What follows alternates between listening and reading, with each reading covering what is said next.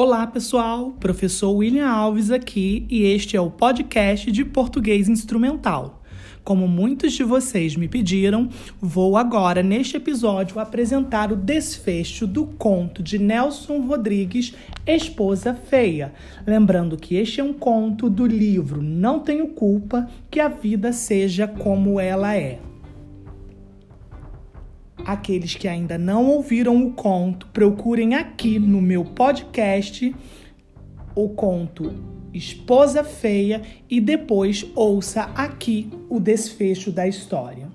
Vou retomar um pouquinho antes do desfecho para que vocês possam recordar o conto que foi ouvido.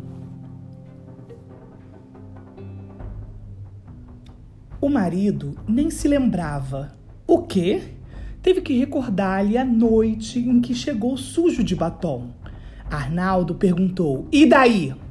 De frente para ele, desafiam. Você me traiu e eu te traí. Estamos kits.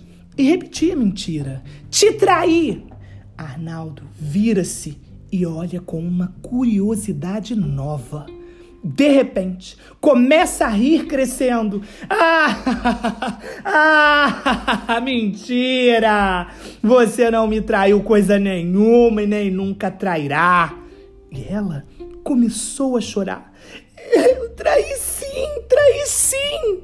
E ele, você não me traiu e nem trairá, porque ninguém te quer.